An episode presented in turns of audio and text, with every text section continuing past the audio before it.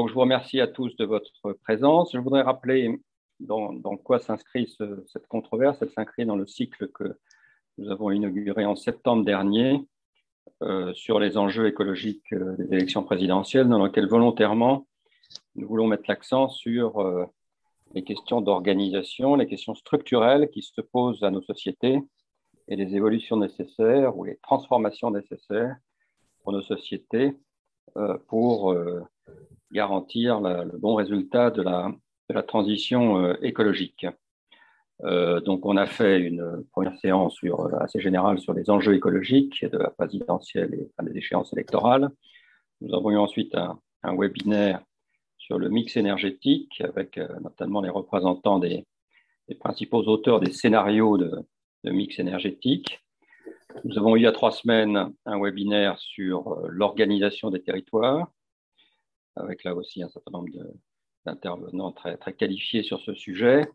Et aujourd'hui, nous allons donc traiter de euh, ce qu'on appelle, nous, à la fabrique écologique, la nouvelle économie écologique, euh, et qui, sur laquelle on va essayer d'en décrire un certain nombre de caractéristiques et peut-être, et même j'espère, de voies et moyens pour euh, y parvenir ou en tout cas en faire un élément important du nouveau paysage. Je voudrais d'abord saluer, en les remerciant évidemment beaucoup, de leur présence, parce que c'est eux qui vont être amenés à intervenir, nos quatre intervenants, que je vais présenter en quelques mots. D'abord Mireille Bruyère, euh, que je salue, je pense qu'on peut s'appeler par nos prénoms. Bonjour Mireille, donc, euh, euh, est-ce qu'on se tutoie ou on se voit? Je pense qu'on peut se tutoyer aussi peut-être, sauf si quelqu'un y voit un inconvénient. Donc tu es maître de conférence de sciences économiques à l'Université de Toulouse, euh, membre des économistes atterrés et du conseil scientifique d'attaque. Et as fait plus, beaucoup de travaux maintenant, en particulier sur le travail, sur la croissance euh, et sur beaucoup de choses qui se rattachent euh, à ce sujet. Je salue ensuite Nathalie. Bon, bonjour Nathalie Boyer. tu es déléguée générale doré.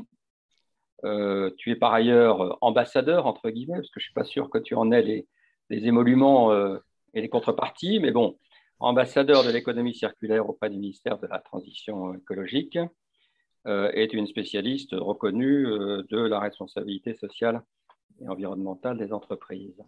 Bonjour à tous.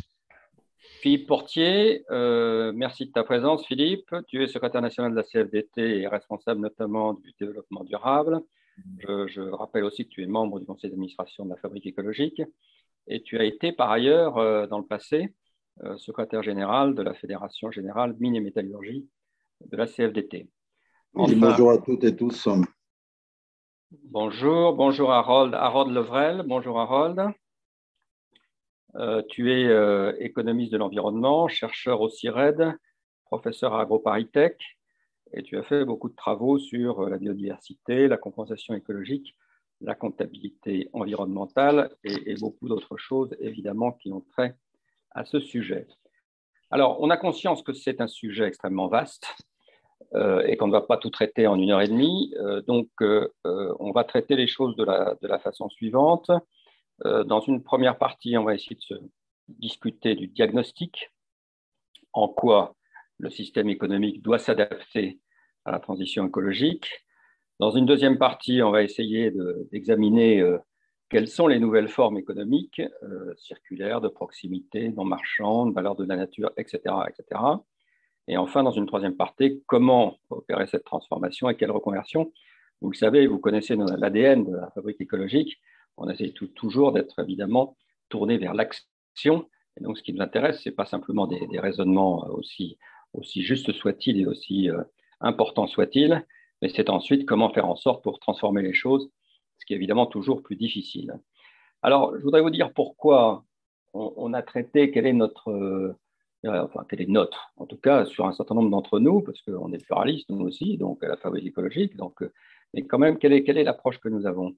Nous avons la conviction, euh, double conviction, d'abord que la transition écologique exige une transformation profonde de l'organisation de la société en général et de l'économie en particulier on, en verra les caractéristiques, mais c'est notre, notre conviction et on regrette évidemment un peu que cette transformation profonde soit pas tellement présente dans les débats électoraux, même pas tellement, c'est un euphémisme, pratiquement pas présente, alors que ça nous paraît très important. C'est vrai que le raisonnement sectoriel, juste par ailleurs, de raisonner sur les bâtiments, sur le transport, sur l'agriculture, sur l'industrie, est un raisonnement important et intéressant, mais il a tendance à masquer ce sujet structurel parmi d'autres qui nous paraît tout à fait, fait essentiel. La deuxième chose que, notre conviction, c'est qu'en revanche, euh, le changement qui est très largement devant nous euh, ne recoupe pas ou pratiquement pas des clivages du passé. Les clivages du passé, on les connaît bien. Les clivages du XXe siècle, ça a été euh, secteur public, secteur privé. ça a été éventuellement économie planifiée, économie de marché. Peut-être qu'on en dira un mot aujourd'hui, mais à notre avis, les sujets de la transition écologique euh, euh, ne sont pas du tout du même ordre que les clivages, ces clivages du passé, et donc ne, doivent pas être traités de la même façon, même si parfois ça peut se recouper sur tel ou tel point, mais ne doit pas être traité de la même façon, et le raisonnement doit être un peu différent, même assez nettement différent, si on veut y parvenir, et en tout cas, on ne peut pas s'enfermer dans une dans des clivages passés qui nous paraissent assez peu, en réalité, assez peu opérationnels et, qui d'ailleurs ont démontré d'une certaine façon euh, leurs limites au XXe siècle. Voilà les deux éléments que je voulais dire. Vous voyez bien qu'en traitant ce sujet, nous n'allons pas traiter aujourd'hui plein de sujets qui sont rattachés à ça et qui sont tout à fait essentiels. Euh, on en a tout à fait conscience. Ne nous en voulez pas si certains de ces sujets ne sont pas directement à l'ordre du jour. Euh, mais on a pensé utile, en tout cas, de rassembler autour de ce sujet un certain nombre de réflexions qu'ont les uns et les autres. Et nous avons choisi les intervenants euh, pour la diversité euh, de leur approche de ces sujets. Vous voyez bien qu'entre les quatre intervenants, il y a vraiment des angles, même si en, réalité ils traitent du, sujet, mais avec des angles tout à fait différents les uns les autres. Évidemment, c'est ça qui nous intéresse, c'est de pouvoir les faire dialoguer pour essayer d'arriver d'abord à une meilleure compréhension de, des logiques en œuvre, et puis ensuite, et peut-être pourquoi pas, essayer d'avancer un peu sur euh, la manière dont, la transformation euh, euh, pourra s'opérer dans les années à venir. Voilà donc notre, notre ordre du jour, si ça vous convient. Et on, peut, on prendra, comme d'habitude, peut-être deux ou trois questions à la fin, si on a le temps, bien entendu, puisque vous savez que ce n'est pas exactement la, la, logique de ces, de ces controverses, sachant qu'on a par ailleurs des événements où, au contraire, l'interaction avec vous, avec l'ensemble des, gens qui y participent, évidemment beaucoup plus important. Alors commençons peut-être par le diagnostic. Euh, en quoi le système économique doit s'adapter à la transition écologique? Et peut-être de manière très courte, je peux commencer à poser cette question générale et volontairement ouverte à Mireille Bruyère, qui a travaillé sur ces sujets. Si on avait un ou deux points importants à repérer sur euh, en quoi le système économique actuel ne convient pas et en quoi il faut le transformer. Qu'est-ce que vous diriez, Mireille? C'est difficile de, répondre. J'imagine qu'il faut des, réponses courtes pour que ce soit un peu un débat. Absolument, absolument. Euh, Qu'est-ce qu'on entend par système économique? C'est pas tout à fait évident. Hein. Souvent, on confond la pensée économique ou le système économique ou les marchés. Donc, c'est assez, assez compliqué. Mais peut-être, euh, euh, je dirais que ce qui, incarne le mieux le système économique, c'est effectivement la sphère monétaire, hein, la sphère des échanges, des interactions marchandes, mais aussi certainement euh, ce qui passe sous une valorisation monétaire du, secteur non marchand, voilà, et dont on a historiquement, en tout cas en économie, tendance à penser que euh, le sens du progrès, c'est euh, que justement cette sphère-là monétaire, hein, des transactions monétaires, soit en croissance. C'est ce qu'on appelle la croissance économique. Bon, je fais très très vite, même si euh, il, faut, il faudrait nuancer. Et euh, voilà, la première chose qu'on peut dire, en tout cas ce que je peux dire, c'est que euh, il est évident que on ne peut pas parler de transition écologique sans remettre en question la croissance économique. et que d'autre part, toutes les analyses, ou en tout cas les, les scénarios qui tenterait de montrer qu'il est possible de décarboner la croissance économique, de verdir la croissance économique, etc., ne me semble pas euh, sérieux. Hein. C'est-à-dire, il ne me semble pas possible euh, étant donné ce que c'est que l'économie comme, euh, comme un rapport social, hein, donc voilà, euh, qu'on puisse effectivement découpler complètement euh, une croissance économique et euh, les émissions carbone et donc l'extractivisme et, la, et la, consommation matérielle. Voilà. Ça, c'est la première chose et c'est en tout cas le, premier élément qui conduit effectivement du coup frontalement à contester certainement un des piliers hein, de, de l'économie qui est quand même sa croissance. Alors, Harold de Levrel, est-ce que donc il y, a, deux choses dans ce qui vient d'être dit? Il y a évidemment la, croissance et puis il y a aussi la part du non marchand. Euh, vous qui êtes un spécialiste de l'économie de la nature d'une certaine façon, euh, est-ce que, ce diagnostic vous convient ou est-ce que, vous souhaiteriez le, compléter, le, modifier? Oui, euh, merci, bonjour à tous. effectivement, sortir de cette logique qui vise à considérer l'indicateur de croissance comme celui qui doit guider l'action euh, privée et aussi l'action publique, bon, c'est un point central. C'est-à-dire que c'est quand même notre principale boussole aujourd'hui. Euh, ce qu'on voit, c'est quand même que ça bouge un petit peu. Il faut savoir que euh, aujourd'hui, parmi les indicateurs qui doivent guider l'action publique, on a élargi le, champ puisqu'on a 10 indicateurs aujourd'hui qui sont reconnus officiellement comme devant guider l'action publique. Donc, parmi lesquels on trouve deux indicateurs qui sont liés euh, à la question écologique, hein, c'est l'artificialisation des sols et euh, les gaz à effet de serre. Bon, on pourrait discuter de la pertinence de ces deux indicateurs par rapport à d'autres, mais en tout cas, déjà, on voit un mouvement. Euh, donc, euh, ça, c'est un premier point. On, observe quand même que ce, cette boussole-là, euh, il y a quand même un certain nombre d'acteurs qui n'y croient plus beaucoup, et y compris parmi, je dirais, les acteurs du monde marchand. C'est-à-dire qu'en fait, les, entreprises aussi, à certains égards, donc, communiquent sur d'autres indicateurs. Bon, elles ont déjà euh, l'obligation de le faire quand elles sont des entreprises du CAC 40 ou de plus, 500, de plus de 500 salariés. Donc, elles doivent faire des reporting extra-financiers. Alors, c'est pas encore complètement satisfaisant, mais on va vers du mieux. Et par ailleurs, euh, les choses vont se renforcer dans les années qui viennent. Alors, par rapport à ça, le non marchand euh, bah, joue évidemment un rôle clé euh, comment est-ce qu'on l'évalue, cette place du non-marchand dans nos économies On sait que ça joue un rôle clé. On reconnaît par exemple une place de plus en plus intéressante au vivant et on a un certain nombre de lois qui, le reconnaissent de manière très claire. Hein. Je mentionnerai par exemple la loi de 2016 pour la reconquête sur la biodiversité, de la biodiversité. Et dans cette loi, il y a beaucoup de dispositifs qui sont très intéressants pour faire valoir la place de ce bien public que représente la biodiversité dans nos sociétés, Malheureusement, euh, cette loi n'est pas appliquée euh, suffisamment et, correctement, mais on voit quand même que pour défendre ces, biens publics, pour défendre cette place du non marchand, euh, on a des, outils légaux qui, se déploient et entre guillemets, je dirais, je qu'ils ne demandent qu'à être appliqués pour changer les trajectoires de notre développement économique. Merci. Alors, Nathalie, vous voyez, même question sur le diagnostic, euh, en partant de l'idée, évidemment, que pour le coup, l'économie circulaire, elle, euh, fait de la croissance. Donc, peut-être que euh, dans, ton esprit, il y a peut-être à nuancer les raisonnements précédents ou à les compléter. On est pour le découplage, bien évidemment, de la consommation de ressources euh, avec euh, la croissance économique. Mais nous, on parle beaucoup dans l'économie circulaire de sobriété. C'est-à-dire qu'on a, euh, on vient de parler de biodiversité.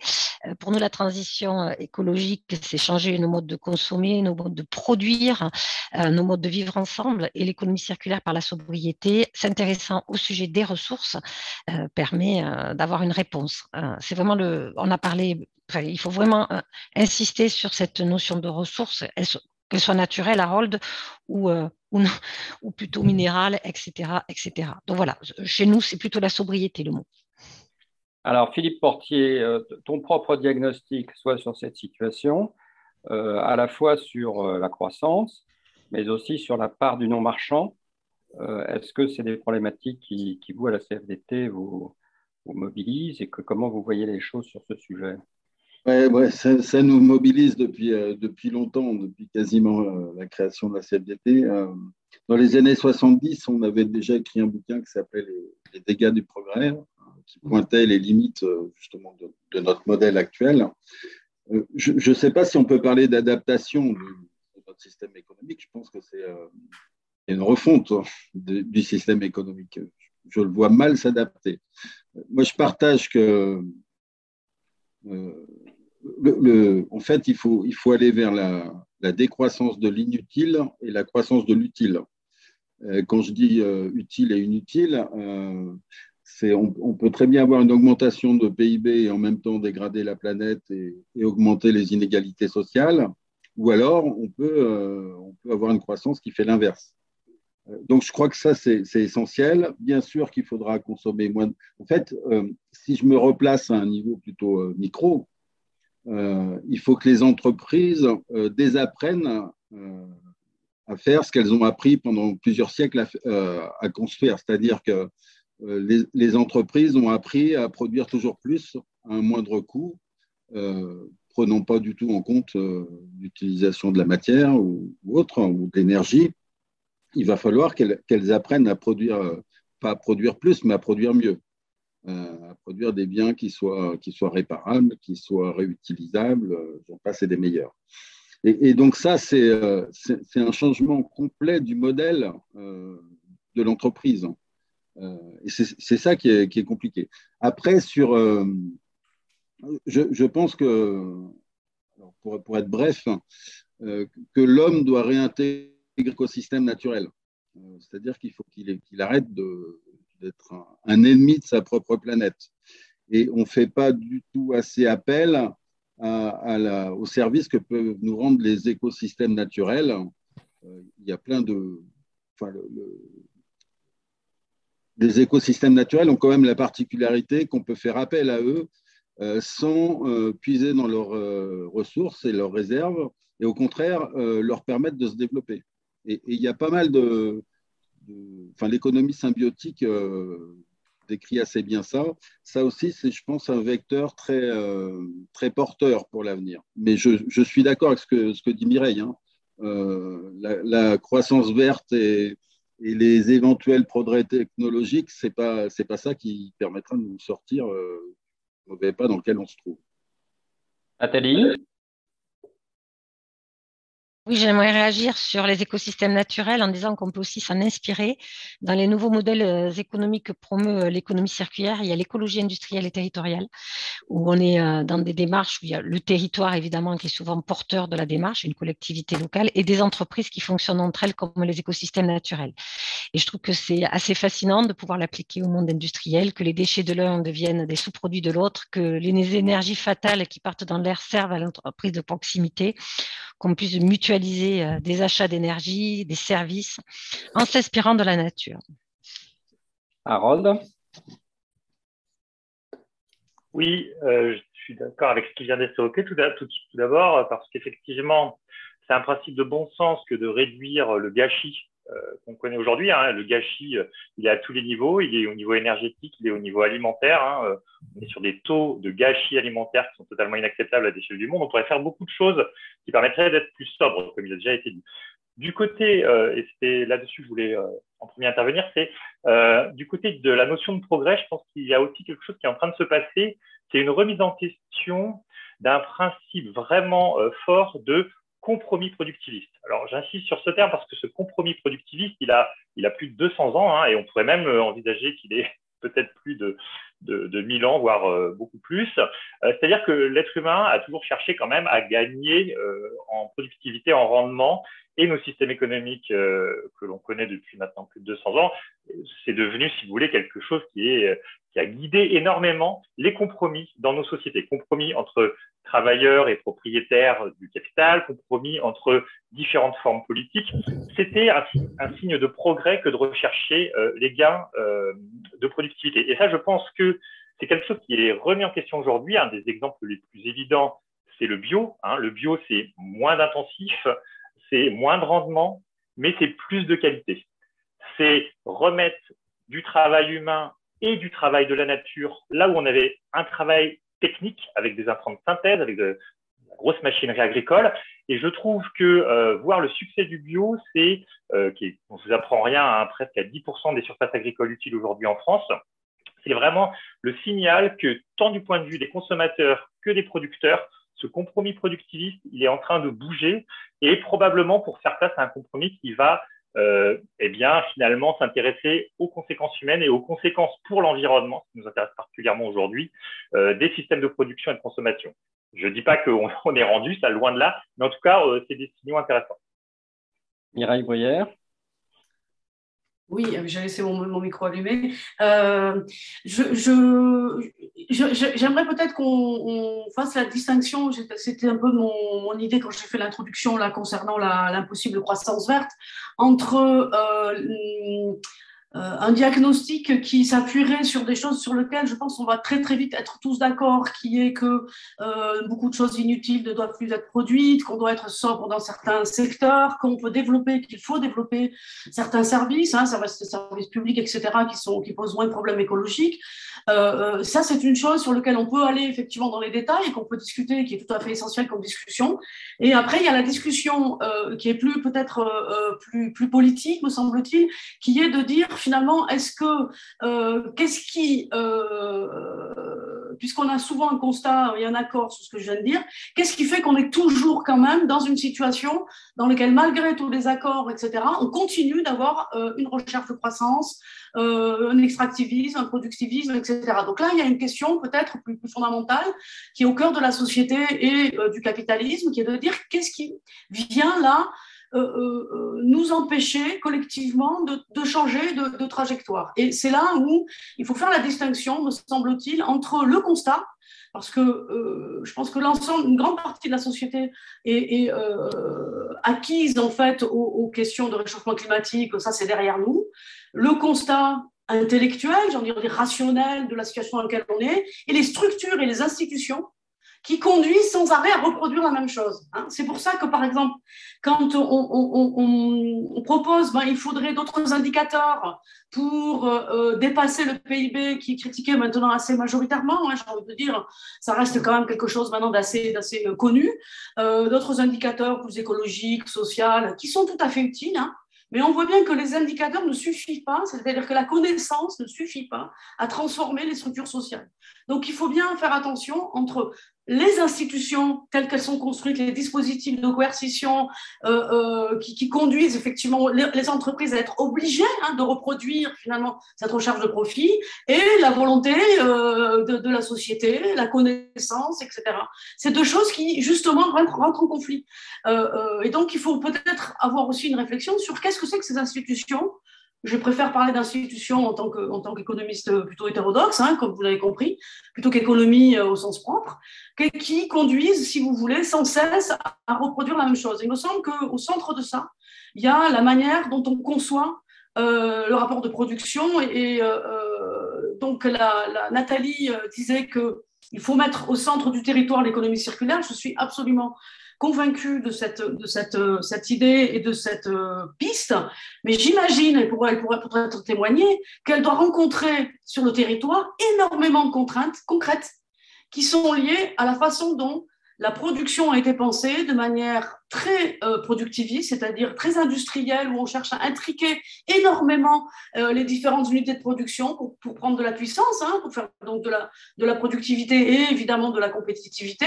Et donc, quand il s'agit de sortir de, cette machine, hein, c'est très compliqué. Euh, c'est pour ça qu'il ne suffit pas d'avoir envie, il faut aussi articuler la pensée politique à finalement la manière dont on produit concrètement dans le capitalisme, c'est-à-dire euh, euh, sous des formes euh, de, sous des formes industrielles, j'ai envie de dire. Et c'est très très compliqué, du coup, de réorienter la machine. Hein. C'est comme un gros bateau ivre, si vous voulez, qui est très très compliqué à réorienter. Hein, d'autant plus que, et là je mettrai un petit bémol hein, par rapport à, ce que dit Arnold, c'est-à-dire il ne s'agit pas de l'homme qui tout d'un coup euh, se rendraient compte qu'il y a des rapports de classe dedans. C'est-à-dire qu'il y a des gens et des classes qui ont intérêt à ce que les choses ne changent pas si vite que ça. Et donc, euh, euh, il ne faut pas oublier quand même qu'il y a, il voilà, ce, que, ce que dit l'histoire nous montre en fait que les critiques au productivisme, elles naissent en même temps que le capitalisme productiviste. Simplement, elles ont été minoritaires et puis elles ont été détruites, combattues, etc. Il y a toute, toute une tradition écologique qui est ancienne, mais qui a été rabattue pendant les moments où effectivement le capitalisme et les structures productivistes ont gagné effectivement en hégémonie. Voilà. Merci Mireille de cette intervention. Je, je, me doutais bien que vous n'étiez pas forcément d'accord, donc euh, ça, ça, permet de nourrir le débat et je pense qu'en effet, les angles d'approche sont assez différents. Harold, est-ce que, est -ce que vous souhaitez... Euh, oui, Oui, donc euh, c'est Harold, pas Arnold, mais bon, c'est pas grave. c'est Harold, oui, c'est ce que j'ai dit, c'est ce que j'ai dit, Harold. Non, non, c'était euh, ah, Mireille, ah bon. Mireille qui dit Arnold. Harold, Harold. Ça n'a pas beaucoup d'importance, mais voilà, je tiens à préciser quand c'est photo, non euh, Oui, sur les institutions, je suis entièrement d'accord. D'ailleurs, euh, les choses ne viennent pas de nulle part. Hein. Si le bio a réussi à s'imposer, c'est bien parce qu'il y a eu des, des des acteurs euh, dans le domaine de l'agriculture qui se sont bagarrés pour que la réglementation qui aujourd'hui est établie à l'échelle de, de l'Europe fasse valoir, par exemple, le bien-être euh, des animaux dans la manière dont on devait euh, envisager l'élevage, ont essayé de, de, de, se battre pour qu'on ne, ne, soit pas dans des choses qui, qui, qui soient creuses, hein, ce qu'on appelle le greenwashing habituellement. Et à mon avis, c'est quand même un label qui, par exemple, tient bien la route sur ce sujet sur les institutions, euh, on va dire, du capitalisme, hein, de manière euh, plus générale, qui bougent, on, voit quand même des, choses intéressantes apparaître. La propriété privée, qui est quand même quelque chose de, en France, euh, d'une puissance incroyable hein, depuis la Révolution, eh bien, en fait, on voit petit à petit ce qu'on appelle un démembrement de la propriété privée. C'est quelque chose qui est moche un peu comme terme, mais qui vient notamment du droit, anglo-saxon, qui résonne plutôt sur un faisceau de droit. Alors, pourquoi je dis ça? Bah Parce que euh, aujourd'hui, euh, il existe par exemple ce qu'on appelle une obligation réelle environnementale. Alors, c'est quelque chose qui est un peu jargonneux, mais qu'est-ce que ça veut dire? Bah, Ça veut dire qu'on peut donner euh, des droits à la nature à être défendue sur une propriété privée jusqu'à un horizon de 99 ans, et que ce droit va être défendu par une tierce partie, une agence publique ou une association de protection de la nature, c'est basé sur des logiques volontaires, hein, c'est du droit contractuel, mais on fait euh, aujourd'hui euh, des progrès en matière d'innovation institutionnelle pour agir en faveur d'une transition écologique. Alors après, il faut que les acteurs euh, s'en emparent. Et je dirais qu'un des gros problèmes qu'on rencontre en France aujourd'hui, c'est que les outils juridiques pour faire évoluer les institutions marchandes euh, et puis capitaliste, hein, pour le dire comme ça. Euh, finalement, l'État ne crée pas les dispositifs fiscaux qui permettent de euh, les, les, déployer. Je m'explique. Euh, aux États-Unis, où euh, l'équivalent de ces obligations réelles environnementales existe depuis très longtemps, en fait, vous bénéficiez d'une défiscalisation de votre déclaration d'impôt à partir du moment où, en fait, vous utilisez ces droits pour la nature euh, au profit euh, voilà, d'associations de, protection de la nature ou d'agences publiques. Et on a ce genre de, choses là qui apparaissent, qui touchent vraiment au cœur des institutions capitalistes, la hein, propriété privée, il n'y a rien de plus euh, important, euh, qui donc sont des, premiers signaux. Là encore, je, parle, préfère parler de signaux que de changements structurels. Hein. Merci. Je, me donne la parole une seconde parce que je, partage totalement cette idée non pas que la propriété privée elle-même, mais qu'une certaine conception de la propriété privée euh, est sans doute un des éléments majeurs. Euh, c'est d'ailleurs le fondateur du système capitaliste, la euh, propriété privée des moyens de production, mais c'est une conception de la propriété privée et je pense un élément majeur de la difficulté de, sortir du productivisme. et je pense que, en effet, la propriété privée, elle doit, on voit bien qu'il y a toute une série de, sujets globaux aujourd'hui qui se posent au monde et, au système économique et qu'il euh, est assez anormal que la propriété privée, qu'elle soit d'ailleurs de moyens de production ou tout court, euh, n'ait pas à intégrer un certain nombre de contraintes liées à ces problèmes globaux. Euh, je pense que c'est un élément d'évolution qui, certes, si on dit ça euh, dans une campagne électorale, on risque d'être très mal compris, même si il faut être suffisamment précis. Mais je pense qu'au fond, au fond, c'est quand même un des sujets importants. Philippe, qu'est-ce que qu'est-ce que tu penses de tout ça? Moi, je pense que le problème qu'on a, c'est que le, système capitaliste euh, tel qu'il est, euh, à notre sens, n'est pas capable de l'autorégulation euh, suffisante. alors, il y aurait un vrai danger à dire qu'il faut changer le système capitaliste au niveau mondial et, et, attendre de nombreuses décennies que ça se fasse. C'est un peu comme le progrès technologique, ça. Il y a un risque à l'attentisme. Donc, je pense qu'il faut, il faut vraiment qu'on ait, des actions qui, euh, qui se posent sur la, demande euh, pour faire en sorte que voilà, les, produits qui soient réparables, euh, que l'économie de la fonctionnalité, c'est-à-dire, mais ça interroge aussi la propriété, le fait de, partager l'usage des, produits, le fait d'allonger leur durée de vie, par, des mesures fiscales, incitatives, incitatives aussi pour les, pour les ménages modestes, hein, parce que tout le monde ne peut pas se payer la transition écologique, il ne faut pas, l'oublier. Et, et, donc, je pense vers ça, parce que à partir du moment où on arrive à influer sur la demande, on sait très bien que l'entreprise aura tendance à s'adapter. Euh, après, ce qu'il faut certainement, euh, en tout cas nous, on, porte ça, euh, c'est la logique court-termiste de beaucoup d'entreprises, notamment avec la financiarisation de l'économie. Et par rapport à ça, pour, que l'entreprise embrasse des, stratégies de plus long terme, on propose de modifier la gouvernance des entreprises, notamment en donnant beaucoup plus de, pouvoir aux salariés parce qu'aujourd'hui, il n'y a que les actionnaires qui ont clairement pouvoir dans l'entreprise, et donc euh, en, permettant aux salariés d'avoir du pouvoir, ce qui euh, permettra d'avoir des stratégies de plus long terme, tout simplement parce qu'on parce qu'on veut garder son boulot quand on bosse dans une entreprise. Mireille, puis Nathalie. Non, mais je, je, voulais juste compléter, ou en tout cas euh, trouver très intéressant, effectivement, très rapidement, qu'on qu en vienne à la question de la, propriété privée. Euh, pour dire, quand même, je pense qu'il faut distinguer des propriétés privées qui sont de, de, de, l'usage, dans lequel on utilise dans, la sphère, euh, par exemple, euh, sa maison, ses habits, etc., et des propriétés privées des moyens de production. Il me semble que c'est utile dans le sens que, évidemment, les, les moyens de production ont tout de suite un statut social, si, beaucoup plus que la propriété privée pris comme objet du quotidien qu'on utilise, je veux dire, chaque jour.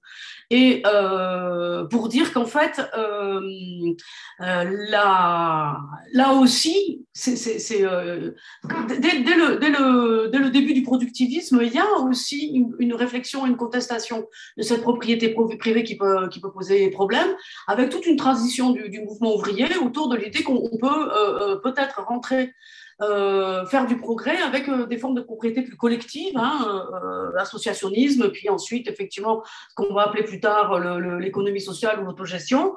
Et il me semble que ces, pistes de réflexion sont intéressantes parce que, effectivement, elles évitent euh, alors, elles ont leurs limites aussi, hein, parce que euh, on est dans un système mondialisé, c'est compliqué, mais elles, elles, évitent de partir trop sur des politiques publiques dont on sait euh, qu'elles peuvent être prises dans des logiques, euh, comment dire, euh, partisanes euh, de l'État, etc., qui sont compliquées, et effectivement de tout attendre euh, d'une transformation de l'entreprise telle qu'elle est, avec des taxes ou de la fiscalité qui peut avoir son effet, mais je crains que dans l'urgence écologique dans laquelle on est, il faut des mesures beaucoup plus rapides et beaucoup plus, beaucoup plus radicales. Et donc, je trouve intéressant de mettre sur l'atelier de la discussion la question de la, de la propriété privée et de la propriété collective. Merci. Il euh, faut, être honnête aussi de dire que la propriété publique n'a pas forcément donné euh, euh, tous les résultats qu'on veut bien attendre dans ce domaine. Hein. On pourrait prendre 25 000 exemples. Hein. Nathalie. Moi, je voudrais revenir sur la question de la gouvernance qui a été abordée par Philippe, puisque nous venons de sortir un document, un rapport pour le ministère de la Transition écologique dans le cadre de la PFE, hein, la présidence française de l'Union européenne, puisque vous savez qu'il y a une directive sur la gouvernance durable qui va sortir. C'est un sujet que nous avons traité qui nous paraît primordial parce qu'on peut faire toutes les politiques RSE qu'on veut. Si on n'a pas une prise en compte des enjeux environnementaux euh, au plus haut niveau euh, des instances dirigeantes, on ne va pas avancer. Et euh, vous dire qu'on a quelques pistes là-dessus qui sont importantes à prendre en compte. D'abord, il ne faut pas limiter la gouvernance d'entreprise durable juste à la prise en compte des impacts environnementaux, saisir les opportunités économiques pour les entreprises ou juste gérer les risques, mais bien aller vers la transition du modèle. Euh, ça, c'est hyper important que ce soit ces trois idées-là qui soient reprises dans la, gouvernance d'entreprise durable. On a vu quatre pistes. La première, ben, évidemment, c'est former euh, les instances dirigeantes, dont les administrateurs. Hein. Une deuxième piste, c'est euh, d'intégrer ces enjeux environnementaux dans les décisions stratégiques. Là, on va partir sur des scénarios prospectifs, par exemple la trajectoire 1,5 degré, comment, comment on va y répondre. la participation des salariés au conseil d'administration a été évoquée, Philippe, avec des avis contradictoires. Donc, je tiens à le dire, parce que c'est pas parce qu'un salarié, enfin, c'est un, un, des arguments contre qui a été donné pendant le groupe de travail qu'on a conduit, C'est pas parce qu'un salarié est au, conseil d'administration qu'il va obligatoirement penser à des enjeux des générations futures. On s'est demandé, et on n'a pas tranché, hein, c'était assez ouvert, si un salarié va peut-être pas plus s'intéresser à des à des problématiques sociales, des problématiques de court-termisme qui vont nous concerner. Donc, ça a été abordé en tout cas dans le groupe de travail. Euh, troisième levier, c'était la rémunération euh, des, euh, des dirigeants et des salariés et tout ce qui est relation avec les investisseurs sur le dialogue à mettre en place. La réglementation évolue là-dessus, hein, la taxonomie verte, on sait qu'il y a aussi pas mal de choses qui vont concerner les investisseurs et notamment les détentions d'actions à long terme. Voilà, donc c'est pour nous un, sujet primordial, cette gouvernance pour actionner la transition écologique. Alors, on y reviendra peut-être dans la troisième partie. Donc, Philippe, je te laisserai le soin peut-être de donner ton point de vue, mais plutôt dans la troisième partie. Harold, et puis on peut peut-être conclure là sur cette première euh, premier chapeau et passer au deuxième. Harold.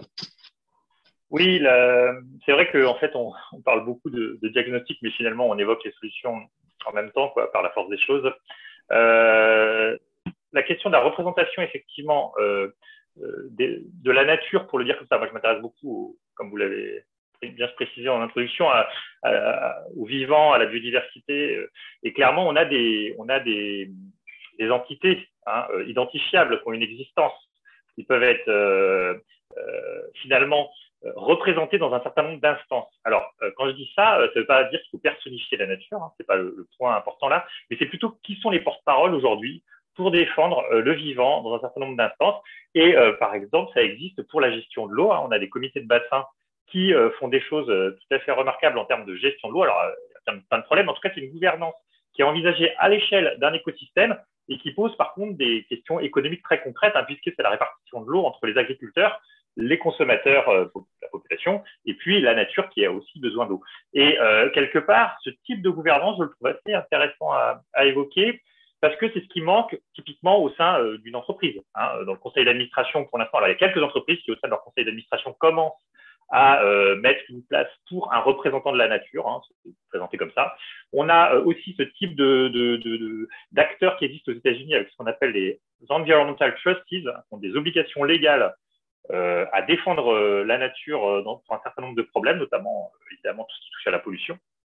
Et je trouve qu'en France, on manque vraiment cruellement de ce type d'acteurs qui puissent jouer un rôle structurant dans les débats, dans les négociations et pour finalement euh, faire peser euh, l'intérêt de la nature du point de vue des trajectoires économiques. Merci Harold. Alors, on pourra peut-être passer au deuxième, deuxième sous-thème de, cette réunion.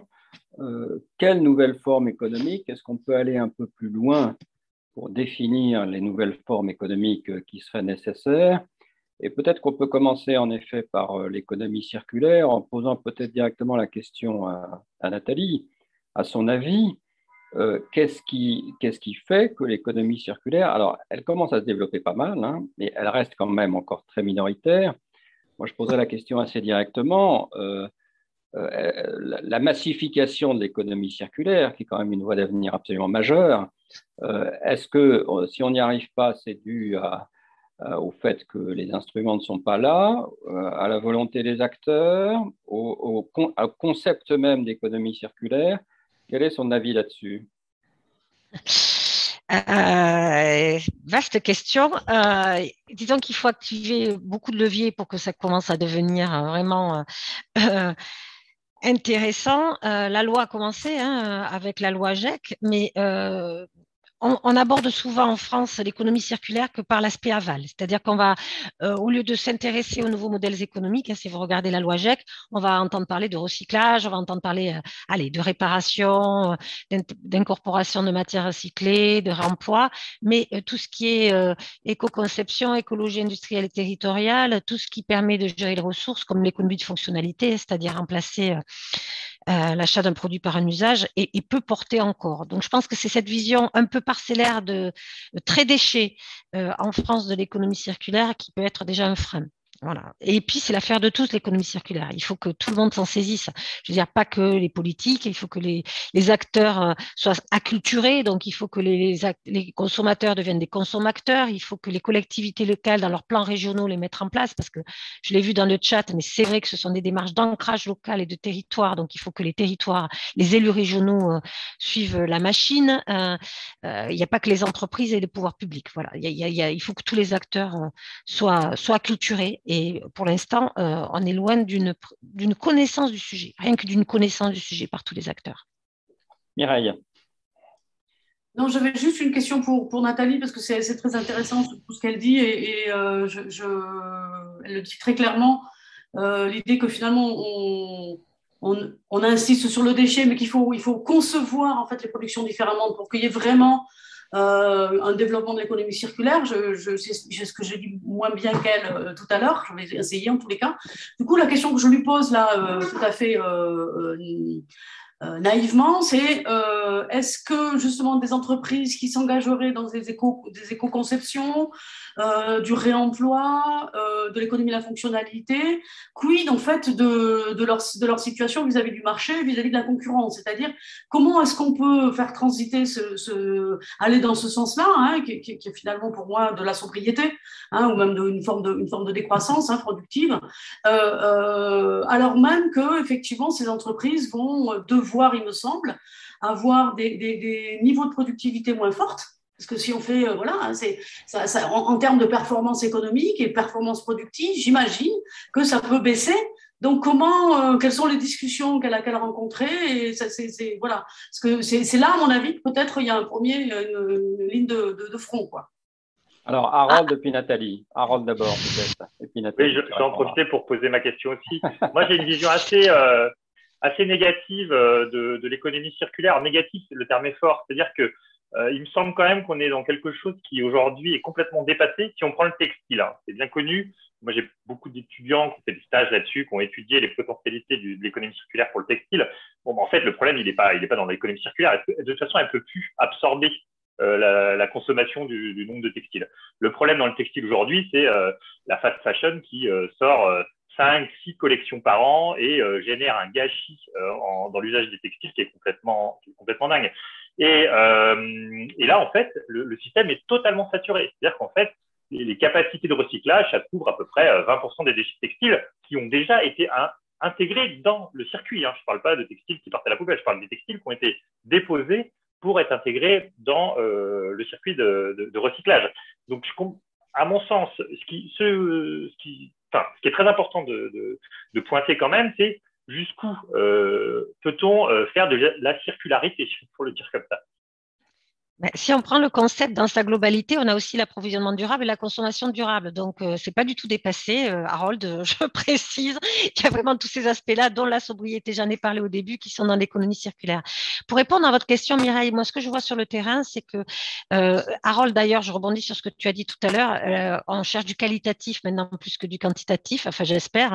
Et il y a une pression des consommateurs qui commence à se faire sur, euh, sur les entreprises, qui sont de plus en plus sensibles aux enjeux environnementaux donc, euh, elles n'ont pas le choix. Euh, donc c'est un, avantage. Pour, elles n'ont pas le choix, certaines n'ont plus le choix. Et puis ils regardent euh, la réglementation. Hein, quand maintenant on a euh, interdiction d'emballage plastique à usage unique à l'horizon de 2040, je peux te dire que ça stimule nos entreprises d'emballage hein, qui sont en cours de faire de l'éco-conception et de, de remplacer les emballages en plastique par différents types d'emballages avec de la créativité à tout va. Donc moi je vois une évolution. C'est pas encore suffisant, on est d'accord mais entre les pressions réglementaires, euh, la pression du consommateur qui commence à être là et le besoin, je pense que la reterritorialisation des activités, les, gens ont besoin de retourner dans les territoires, d'avoir du service et l'économie de fonctionnalité joue sur le service et pas qu'obligatoirement sur la, possession.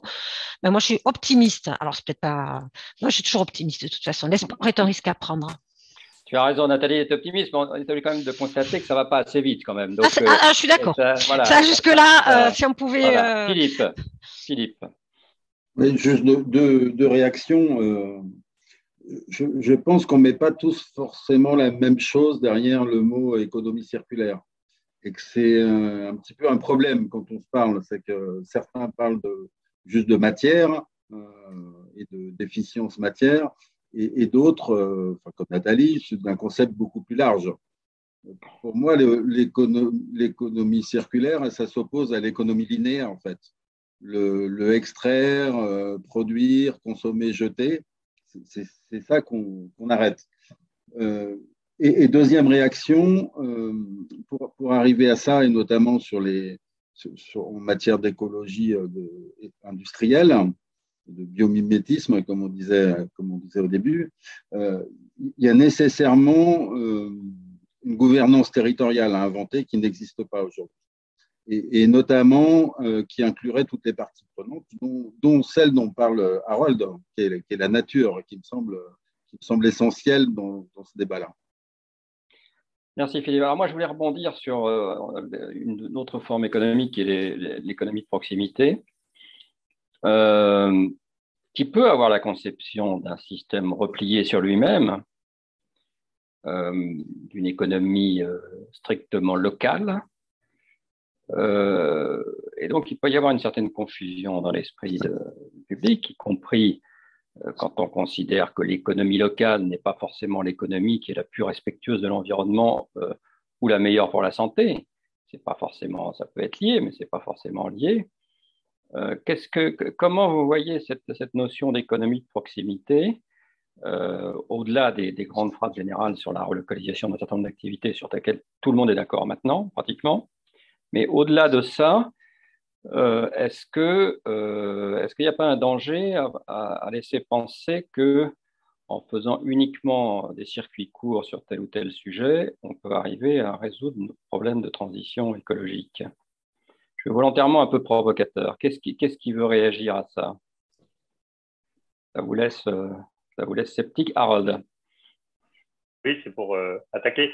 Bon, bah, c'est comme tout, hein, c'est pas pas la panacée et ça pose des, des, des, problèmes euh, si on pense par exemple euh, à l'approvisionnement en sucre. Si on compte sur les betteraves, eh ben, la quantité euh, de betteraves nécessaire pour produire autant de sucre que la canne à sucre d'Amérique latine, ben, en fait, les surfaces qu'on va devoir exploiter vont être beaucoup plus grandes puisque les rendements sont beaucoup plus faibles. Donc, effectivement, il ne faut pas euh, tout ramener à la productivité, mais enfin, à un certain moment, c'est aussi des questions de bon sens de se dire si j'ai besoin de 10 hectares là où j'en ai besoin que de 1 dans un autre endroit du monde et que en prenant en compte le transport par bateau, bon, pas par avion, mais par bateau, finalement, le bilan écologique et le bilan énergétique, il est meilleur. Bon, il n'y a pas de raison de dire qu'il va falloir forcément relocaliser. Donc, il ne faut pas pousser jusqu'à l'absurde. C'est logique.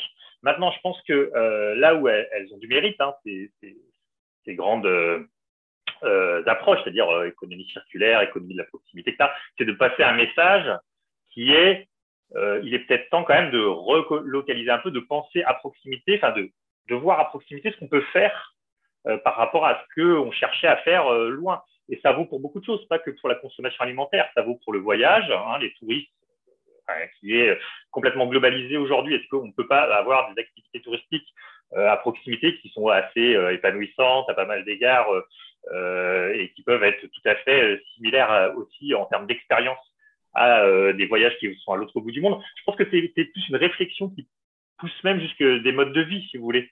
Euh, et, et c'est euh, donc pas que des diagnostics techniques qu'il faut faire sur ce type de, choses, c'est euh, effectivement plus sociétal.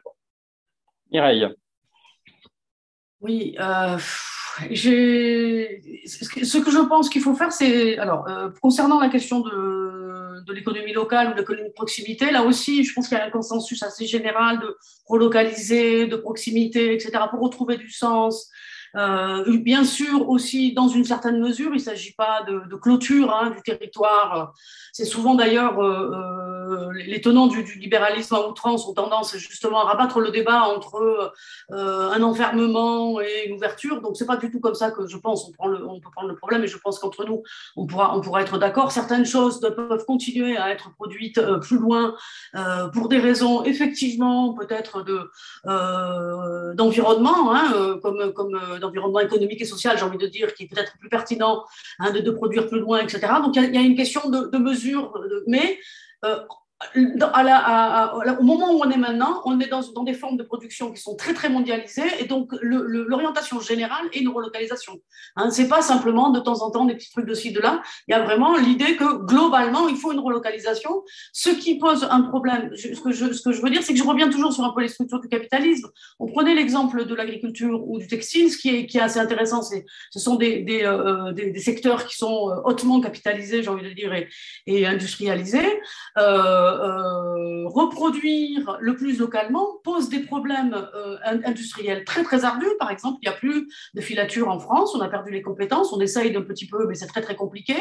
Euh, et que même si on y arrivait, les prix de production seraient très très élevés parce qu'il y a des méga machines comme, comme Zara ou enfin Inditech, donc, qui ont des capacités de, productivité qui sont incommensurables.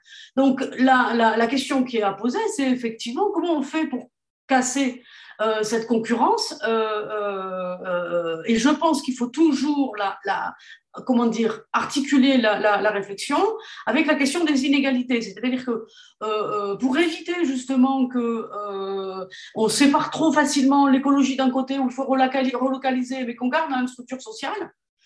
En gardant la même structure sociale, j'arrive pas à voir comment est-ce qu'on pourrait vraiment rentrer dans une relocalisation. Euh, parce que ces, super grosses structures euh, textiles comme Inditech ont besoin de très fortes inégalités. D'une part, pour produire loin, évidemment, avec des niveaux de salaire très, très, très inférieurs dans les pays lointains, mais aussi sur le territoire des gens très pauvres qui achètent les, produits de mauvaise qualité parce qu'ils sont obligés de les acheter. Hein. il y a la queue devant euh, Zara, Primark, etc.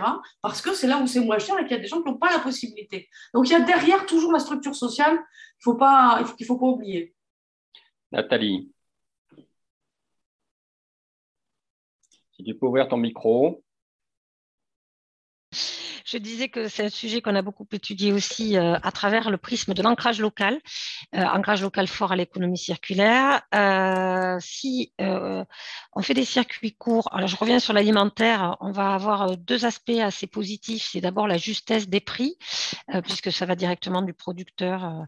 J'ai des exemples hein, de plateformes, des drivers, de fermiers, où au moins c'est le producteur qui fixe son prix et pas la grande surface. Et deuxièmement, la transparence, parce que le consommateur voit exactement à qui revient à qui revient euh, ce prix. Euh, mais on ne peut pas faire de l'économie de proximité sans regarder d'abord euh, les besoins du territoire. Il faut absolument qu'on passe à un écosystème collectif. C'est ça l'économie circulaire, coopération entre tous les acteurs d'un territoire. et quand on parle d'ancrage local, c'est pas que pour localiser de l'industrie, ça permet aussi de faire des synergies, de mutualisation, de substitution entre les entreprises d'un même territoire. Voilà, c'est tous ces aspects-là que je voulais aborder rapidement. Philippe. Ouais, je ne voudrais pas avoir la prétention d'assécher le sujet qui est, vaste. Euh, ce que dit Mireille, je, partage complètement. C'est-à-dire qu'il euh, y a une vraie question euh, autour de, ces changements de modèle et, de, de, comment on fait socialement parlant. nous, on estime d'ailleurs qu'il faut penser les deux en même temps, sinon, sinon on n'y arrivera pas, ne serait-ce qu'en termes d'acceptation sociale qui est, obligatoire si on veut conduire une transition. Euh, après, je pense que euh, le, vrai problème, c'est que les, entreprises, dans leur, euh, dans leur manière de, produire, ne payent pas les externalités dont elles sont coupables. après, on, peut, on peut aussi réfléchir au niveau d'une région comme l'Europe, hein, notamment avec des normes qui, bah, qui visent à, à promouvoir des produits qui soient plus durables, qui soient euh, fabriqués écologiquement, socialement. Voilà, je pense que, alors, je ne suis pas en train de dire que ça résoudrait le problème, mais ça permettrait d'améliorer les choses et de, et, de multiplier les cas où la relocalisation devient euh, de ce fait-là possible. Harold, et puis ensuite peut-être qu'on passera au troisième sujet. Harold. Oui, euh, le, point euh, qui me semble important à l'échelle locale aussi, c'est euh, que c'est vraiment l'échelle du lien. Donc, euh, l'échelle du lien, donc ça a été évoqué entre les producteurs et les consommateurs. C'est aussi l'échelle du lien du rapport à la nature. En fait, c'est à cette échelle-là qu'on va pouvoir opérer des changements qu'on va qu'on va vraiment ressentir et vivre localement, hein, par rapport au carbone, par exemple. La protection de la nature et la restauration de la nature, on, observe les résultats très localement. c'est quelque chose qui donc vraiment, quand on parle de recréer du commun, c'est quand même dans, à travers des, formes de relocalisation, hein, fatalement. Et, et c'est vrai que quand des expériences collectives sont menées pour se réapproprier un territoire, pour le faire vivre euh, dans ses structures économiques de manière un peu différente. Hein, ça ne veut pas dire être forcément anticapitaliste radical, mais simplement repenser les choses à l'échelle euh, locale. Et eh ben en fait, ça marche quand même assez bien parce que c'est des expériences partagées, c'est du lien qui se refait entre individus et entre individus à propos de la nature, et c'est quand même assez, euh, assez stimulant de voir les, les, dynamiques que ça peut enclencher. Quoi. Merci Harold. Bon, je vous propose qu'on passe aux troisième question, qui est comment opérer cette transformation, quelle reconversion. Évidemment, je vais commencer par donner la parole à Philippe avec deux questions euh, assez précises. La première question, c'est la question qui a été posée sur le pouvoir dans l'entreprise. Est-ce que le partage, un meilleur partage du pouvoir dans l'entreprise garantit, parce que disait, euh, je ne sais pas si c'est Nathalie qui disait ça, oui, c'est Nathalie, est-ce que ça garantit une bonne prise en compte, euh, y compris de la nature des sujets écologiques. Et peut-être la deuxième euh, question, c'est euh, tout ça va exiger quand même des reconversions tout à fait importantes, euh, qu'il y a évidemment des salariés derrière, c'est tout à fait important. Et donc, comment est-ce qu'ils voient les choses pour cette reconversion, qu'on voit bien, qu'on commence à voir dans un certain nombre de secteurs, comment est-ce qu'ils voient les choses pour que ça se passe au mieux et qu'il n'y ait pas toute une catégorie de, salariés et de, salariés modestes souvent qui se sentent victimes de la transition écologique. Philippe. Euh, donc, fastoche en deux minutes. excuse-moi, excuse-moi. je, vais, être rapide sur la, sur la première. Euh, je, je, comprends le débat qui puisse, qui puisse y avoir sur, sur la présence des administrateurs salariés au, conseil d'administration. Nous, on l'apporte tout simplement parce que les, les, expérimentations en cours sont plutôt favorables, de, l'avis de tout le monde, hein, pas de l'avis que de, que des administrateurs salariés. Pour peser dans un conseil d'administration, euh, il faut être en nombre. C'est pour ça, mettre un représentant de la nature dans un conseil d'administration, je n'y crois pas trop, parce que peser dans un conseil d'administration, il faut être au moins 30%, mais 50% c'est mieux. Euh, voilà. Après, ça ne garantit pas forcément euh, une stratégie écologique de l'entreprise. Je pense que c'est c'est tout un ensemble de, normes, de règles, de fiscalité et, autres qui doivent, qui doivent amener l'entreprise vers ça. Mais ça, garantit des stratégies de long terme. Et c'est aussi ce dont on a besoin. Nous, c'est plus euh, euh, la, pérennité des, des, emplois de l'activité de l'entreprise euh, c'est un élément qui forcément est pris en compte par les, administrateurs salariés. Et après, quand je dis partage du pouvoir, c'est pas que au niveau du conseil d'administration, ça n'est pas ça. C'est aussi au niveau des représentants du personnel sur leur capacité euh, à, peser sur, les choix de l'entreprise, notamment par un avis conforme du comité social et, économique. Euh, peut-être sur certains sujets au départ, mais euh, en, disant que voilà, si l'entreprise veut voir son projet euh, aboutir, il faudra que le CSE donne un avis favorable, ce qui changera euh, considérablement les choses. Et, le troisième étage, c'est la, démocratisation des, organisations du travail, tout simplement parce qu'aujourd'hui, le salarié n'a pas son mot à dire sur l'organisation de son propre travail. C'est quand même assez hallucinant on a fait une enquête, de, il y avait 200 000 répondants, et, trois réponses sur quatre nous disent euh, on veut pouvoir donner notre avis sur, notre travail. Et, on veut une entreprise qui a du sens. Je pense que ça, ce sont des éléments importants. Après, et pour être rapide, donc je ne vais pas rentrer dans les détails, mais euh, c'est euh, ces transformations qu'on souhaite, hein, qui, à mon avis, sont, obligatoires, vont transformer complètement les, emplois, tous les emplois et les compétences. Et, tous les métiers vont être touchés. Euh, je pense qu'il faut déjà bien prendre conscience de ça. Après, il y a, beaucoup d'études hein, qui nous montrent que la transition écologique, c'est plutôt euh, un résultat positif en, aide d'emploi, mais avec destruction de nombreux emplois et création de, nombreux, nombreux, emplois aussi. Il y, a, des vrais risques à ce que la dynamique euh, de baisse des emplois, de perte des emplois, soit un peu plus rapide que celle de création des emplois. donc, je pense que ça, c'est un élément à bien avoir en tête.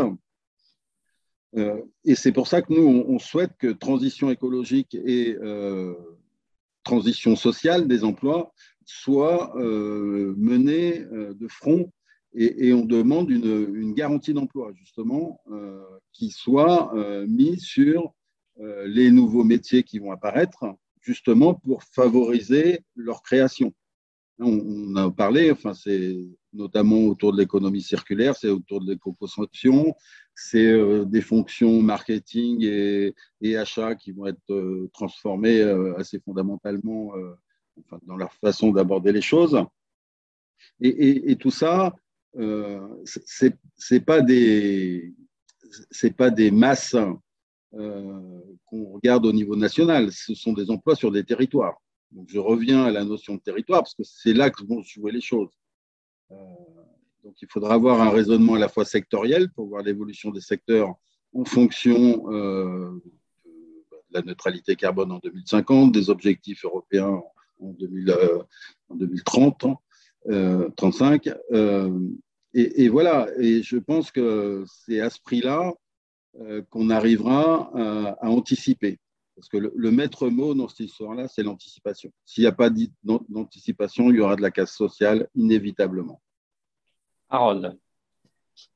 Oui, merci pour cette introduction de Philippe qui me semble effectivement parfaite pour le sujet parce que je pense que le, gros problème qu'on rencontre aujourd'hui quand on veut opérer des transitions écologiques, c'est effectivement euh, qu'il y a des gagnants et des perdants et qu'on parle que des perdants et jamais des gagnants. Euh, j'ai travaillé à l'IFREMER à, une certaine époque où euh, la question de la crise de la, du secteur des pêches est notamment liée à une trop, grande importance euh, des chalutiers, de leur impact et, et, quelque part à un besoin de transition. Mais, et je prends cet exemple de la pêche, mais ça vaut pour la plupart des industries et, des secteurs qui impactent l'environnement. En fait, si on veut opérer la transition, bah, effectivement, il va falloir faire disparaître certaines entreprises, réduire la, taille de certains secteurs, et puis, par contre, ça va permettre, euh, par euh, des modalités diverses et variées, d'augmenter de, nouveaux secteurs, notamment dans l'ingénierie écologique, euh, dans le secteur des énergies propres, enfin, peu importe les sujets, mais en tout cas. Le souci qu'on a, en tout cas, c'est quelque chose vraiment de flagrant en France, c'est que du côté des syndicats, donc je serais content d'entendre Philippe réagir sur ce point, mais du côté des syndicats, on a quand même toujours tendance à, parler des emplois qui sont détruits, assez rarement euh, des emplois qui vont être créés à travers cette transition écologique.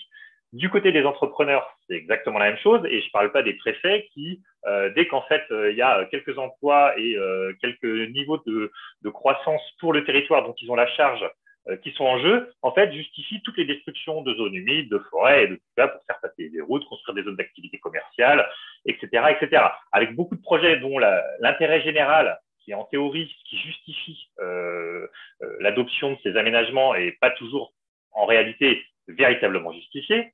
Mais comme il y a un, front pour euh, ne pas supprimer des projets économiques qui créent de l'emploi et de la croissance, alors qu'on sait très bien qu'on pourrait avoir la même chose, mais sur quelque chose qui est plus aléatoire, parce que plus il y a la transition écologique, ben on voit bien que là, ça, euh, c'est toujours euh, l'environnement qui perd. Quoi. Donc je pense que ça, c'est vraiment euh, crucial de trouver des espaces où on puisse mettre à plat en, des manières de penser ces transitions quand même. Parce que c'est ce, le problème du quotidien, ça. Merci. Mireille. Oui, le, le la question, elle, est pour moi, comment essayer de penser ensemble le social et l'écologique, en fait. Hein, euh, donc, il y a beaucoup de choses qu'a dit Philippe que, sur lesquelles je, le rejoindrai complètement. Euh, il me semble que les niveaux de productivité qu'on a aujourd'hui sont obtenus parce que, justement, il y a, euh, comment dire, de la très, très grande division du travail, donc, en gros, de la domination, enfin, voilà, tout ce qu'on ne veut pas socialement, des inégalités économiques, des inégalités de salaire, etc. Je pense qu'en fait, le productivisme euh, est, la même chose avec deux faces, les inégalités économiques et, sociales dont, dont, je parle, et effectivement euh, les impacts écologiques insoutenables. Euh, et donc, si on a bien ça en tête, à chaque fois qu'on essaye de transiter ou de bifurquer, ça veut dire qu'on va baisser la productivité, euh, diminuer les, inégalités et effectivement par des relocalisations, par de la démocratie, donc un peu plus d'horizontalité de la décision. Hein. Ça, c'est le cadrage général. Et du coup, on peut, on peut vraiment allier l'écologie et le social. Hein. Euh, et donc, évidemment, au cœur de tout ça, il y a la question de la démocratie productive hein, euh, qu'a soulevé Philippe et, qui, euh, il, y a une continuité de propositions qui sont plus ou moins fortes. Hein, et euh, euh, la loi Pacte, c'était un peu des discussions autour de ça, mais on a bien vu très très rapidement que si on met des petites touches simplement où on permet d'avoir une personne dans un conseil d'administration, etc., ça ne suffit pas parce que les grandes structures productives sont tellement puissantes que ça ne suffit pas le, la tendance. C'est-à-dire qu'il faut avoir des réformes politiques beaucoup plus radicales d'horizontalité, de démocratie, qui passeront pour moi par une réduction de la taille des entreprises ou de la taille des systèmes productifs, si vous voulez euh, le dire différemment, puisque maintenant, quand on parle d'Apple, c'est pas une entreprise en soi, c'est le système productif d'Apple et, euh, des millions de personnes qui travaillent pour une même marque, sous, sous-traitance, etc. Et je pense que la question de la taille de la production, la taille des systèmes productifs hein, organisés, est un élément essentiel pour faire cette bifurcation politique et sociale dont je parle, qui est euh, la condition pour que les qu'on puisse vraiment avoir une, transition écologique soutenable. Voilà, euh, et alors pour terminer, il me semble que euh, a un certain nombre de propositions euh, pour accompagner cette transition, garantie d'emploi, revenus de base, etc. Euh, moi, j'insisterai sur le fait que s'il y a des reconversions en compétences hein, nécessaires sur le territoire, hein, pour, éviter ce que dit euh, euh, Harold, hein, c'est-à-dire qu'il y ait une conflictualité sur on veut garder les emplois malgré que écologiquement c'est pas soutenable, il faut mettre en place des revenus de transition. J'ai envie de plus que de revenus de base, je parlerai de revenus de transition, tout en ayant en tête que ce qu'on a à produire, c'est des productions qui sont collectives. C'est pour ça qu'aux économistes à terre, on est plutôt réticents aux revenus de base parce que ça, ça a tendance à individualiser la question sociale en disant, ben voilà, on donne un revenu à chacun et puis chacun se débrouille, alors même que la transition productive doit être pensée dans des collectifs de travail. Il faut garder les collectifs de travail. Je prends l'exemple d'Airbus à Toulouse où effectivement on a des, assises de l'aviation la, dans lesquelles beaucoup de questions comme ça sont posées parce que beaucoup d'acteurs ici sentent bien que écologiquement, euh, un, secteur de l'aviation à ce niveau, ça va pas être tenable. Et euh, il y a vraiment la question de comment est-ce qu'on garde les compétences ingénieurs sur le territoire euh, tout en, les faisant travailler dans une autre direction productive. Et là, les collectifs de travail sont nécessaires, il faut les préserver pour pouvoir, pour pouvoir que, ça fonctionne. Voilà. Nathalie. Oui, je veux tout à fait d'accord avec les PME et la petite taille, mais pas des PME toutes seules, des PME interreliées qui travaillent ensemble et en coopérant. Ça, c'est important aussi pour changer nos modes de faire, de produire. Euh, sur l'industrie du futur et sur euh, les emplois, je voulais dire qu'il y a quand même un serpent de mer auquel on a essayé de s'atteler, euh, notamment dans la feuille de route économie circulaire, c'est les compétences adaptées. Euh, c'est-à-dire euh, euh, mettre dès la formation initiale, la formation continue, ou créer des filières de, compétences, en fait, de formation qui permettent de remplir quelque part ces, ces, ces emplois. Et là, on a un gros problème. petit retour d'expérience personnelle, c'est donc le ministère de la Transition écologique qui était en charge d'un groupe de travail d'approfondissement que je présidais sur emploi, formation, compétences. J'ai essayé de faire en sorte que ces travaux qui ont fait l'objet d'un rapport, on a créé 15 fiches stratégiques, soient portées pas seulement par le ministère de la Transition écologique, mais par le ministère de l'Éducation nationale et le ministère de l'Emploi, ben, c'est resté au ministère de la Transition écologique. Voilà, alors quand on ne peut pas faire l'interministériel euh, euh, sur ces sujets-là, alors Bercy va être intéressé parce qu'on crée l'emploi, mais voyez ce que je veux dire. Si on si ne crée pas vraiment, euh, voilà, si ce n'est pas un sujet transversal à plusieurs ministères, eh bien, on pourra créer des emplois, il n'y aura pas les personnes qui auront les compétences pour les pour les remplir et on n'en sera pas sorti encore du problème. Très bien. Alors Philippe, je suppose qu'il veut dire un mot sur, euh, ce qu'a dit Harold, peut-être. Et puis ensuite, moi, j'aurais une question un peu spécifique pour Harold Levrel sur la valeur de la nature. Philippe. Oui, oui, je voulais. Euh, enfin, Harold, euh, c'est intéressant ce qu'il soulève comme problématique. Je pense que ça interroge plusieurs choses. Ça interroge déjà la, la faiblesse du syndicalisme dans notre pays euh, tout simplement parce que on, a, un peu des lunettes déformantes. C'est-à-dire qu'on est plutôt là où les emplois disparaissent, hein, euh, tout simplement parce que ce sont des entreprises qui sont installées depuis longtemps et, quelquefois ça peut être les, plus menacées. alors que dans les endroits où une activité se crée, le syndicalisme est moins présent. J'en profite pour, pour dire à tous ceux qui sont autour de cette table, syndiquez-vous. En plus, vous avez, de la chance en France, vous avez le choix des organisations. Je préférais la CFDT, mais syndiquez-vous déjà, ça me semble important. Euh, après, je, euh, je, pense qu'il faut regarder les choses en face surtout. Euh, notre fédération de la métallurgie a fait un travail tout à fait intéressant avec, la, la, avec FNH, la Fondation pour la Nature et l'Homme, sur l'électrification de l'automobile.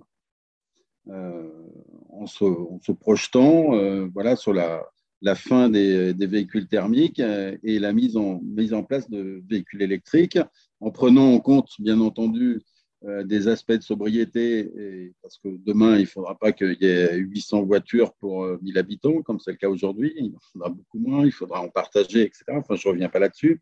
Mais, toujours est-il qu'on montre euh, qu'il y aura effectivement beaucoup d'emplois détruits, tout simplement parce que fabriquer un véhicule électrique, alors déjà qu'il y en aura moins, mais fabriquer un véhicule électrique, ça, ça occupe beaucoup moins de main-d'œuvre qu'un véhicule thermique. Euh, et, ce, qu'on démontre, alors c'est un peu paradoxal, hein, c'est qu'une des hypothèses serait que passer euh, à l'électrique, enfin en tout cas interdire la, commercialisation des, thermiques neufs euh, à, l'horizon 2030, ce serait plutôt plus favorable que 2035. tout simplement parce que ça permettrait d'anticiper mieux différentes choses euh, voilà, donc je pense que c'est aussi, on a besoin d'une planification euh, de ce qui va se passer. Et, le commissariat général au plan, ça devrait être son job. Hein. Euh, malheureusement, ce n'est pas fait. Mais je pense qu'il y a vraiment besoin de ça, parce que pour anticiper, il faut, il faut de la visibilité. Voilà, je, pense que le, syndicalisme a, vraiment à gagner à, se, mettre autour de la table, et notamment avec, comme on l'a fait une ONG environnementale, pour qu'on euh, pense transition écologique et transition sociale en, même temps. Et, c'est à ce prix-là qu'on trouvera des solutions pour les emplois qui, euh, qui sont perdus, tout simplement parce qu'on pourra anticiper euh, leur reconversion. Juste, et pour pas être plus long, je, terminerai par ça. On parle beaucoup atténuation du changement climatique. Euh, on oublie euh, souvent adaptation, changement climatique. Euh, et ça, c'est vraiment de faire du développement durable parce que c'est plus on s'adapte et moins les générations futures auront des, conséquences fâcheuses. Et, là, il y a aussi un relais d'emploi important qui pourrait justement servir la, différence de dynamique entre destruction et. Et, je, pense que si on, si on va vers une planification, il faudra aussi euh, activer ce, volet-là. Merci Philippe. Alors, je vais poser une question à Harold. Ensuite, peut-être on peut prendre une ou deux questions de la salle. Donc, préparez-vous parce qu'il n'y aura qu'une ou deux questions, pas plus, pour des raisons de temps. Et puis ensuite, je laisserai à nos quatre intervenants le soin de conclure en, une ou deux minutes sur le sujet qu'ils souhaitent, éventuellement en répondant s'il y a des questions de, de la salle. Alors, ma question à Harold est la suivante, puisque c'est un spécialiste. La question sur la valeur de la nature. Euh, si on veut faire évoluer les choses, on a une grande difficulté parce que la difficulté, c'est que si on veut faire vraiment évoluer les choses, donner une valeur économique à la nature a quand même une certaine pertinence. En même temps, on voit bien que ce n'est pas satisfaisant euh, parce que c'est rentré dans un système marchand euh, qui lui aussi a ses inconvénients. Donc, quelle est, sa préconisation dans ce domaine que je trouve personnellement assez, comment dire, assez peu discuté et pourtant qui n'est pas si évident que ça? Oui, c'est bien, c'est bien ça, c'est pas euh, évident. Euh, le, le, fait est qu'on on a souvent des craintes en matière de, d'économicisation de, la nature si on lui affecte des valeurs. Euh, si ce sont des valeurs qui sont complètement hors sol, basées sur ce qu'on appelle des consentements à payer euh, par euh, des échantillons de personnes qui ont été euh, interviewées. On arrive effectivement souvent à des, des montants qui n'ont rien de concret dans l'économie réelle et qui, par ailleurs, laissent penser que bah, des espèces vaudraient tant. Et, et, ça, à mon sens, c'est ni utile, ni éthiquement très, très, défendable. Euh, en revanche, il est intéressant de pouvoir souligner que, par exemple, une zone humide, par les, fonctionnalités dont elle dispose, va permettre de limiter des phénomènes de submersion, va permettre d'accueillir euh, des, des, animaux qui sont à la base de la chaîne euh, trophique, la chaîne alimentaire, qui indirectement vont permettre à des stocks de pêche de se renouveler, mais aussi à des cycles tels que le cycle de l'oxygène de bien fonctionner. Et ça, on peut parfois y attribuer des valeurs euh, monétaires. Euh, un exemple, ce serait de dire que bah, euh, enfin, des collectivités locales payent chaque année de, des coûts pour le traitement des eaux. Eh bien, en fait, si on enlève une zone humide d'un certain endroit, eh bien, ces collectivités vont devoir payer pour remplacer ces fonctions qui ont disparu un montant et on sait assez bien le calculer. Et donc, ça, c'est de l'argent réel, c'est un coût réel. Par contre, ça ne dit rien de la valeur de la zone humide. C'est ça qu'il faut vraiment distinguer. Il ne s'agit pas de donner des valeurs à la nature. Ce n'est pas vraiment intéressant. Mais de voir, et puis c'est encore une fois éthiquement discutable. Mais par contre, de dire que si on détruit la nature, ça va générer des coûts. Alors, des coûts qui sont parfois calculables monétairement, puis il y a aussi des coûts en termes de risques sanitaires, en termes de perte de, de paysages, et on n'est pas obligé de les monétariser pour dire qu'ils ont de la valeur. Hein. Les gens sont sensibles au fait qu'ils aient un paysage autour de chez eux qu'ils apprécient, et on n'a pas besoin de mettre une valeur monétaire dessus pour qu'ils soient sensibles à la disparition de ce paysage. Donc, on a plein d'indicateurs à mobiliser pour mieux discuter, je dirais, dans l'aménagement, mais aussi dans un certain nombre de décisions qui engagent les acteurs privés publics autour de ce qu'on gagne et ce qu'on perd quand on détruit un écosystème. Et c'est vrai qu'aujourd'hui, on met toujours l'accent sur les emplois et la richesse créée, jamais sur ce qu'on perd. Ça, c'est un gros problème. Et je finirai par euh, dire qu'il y a aussi besoin de, renforcer l'approche comptable du sujet. Alors, j'ai le plaisir de diriger une chaire de comptabilité écologique euh, qui traite de, de, la nature, non pas comme euh, enfin, non pas sous un angle instrumental, mais comme des entités euh, qui, sont à préserver pour elles-mêmes.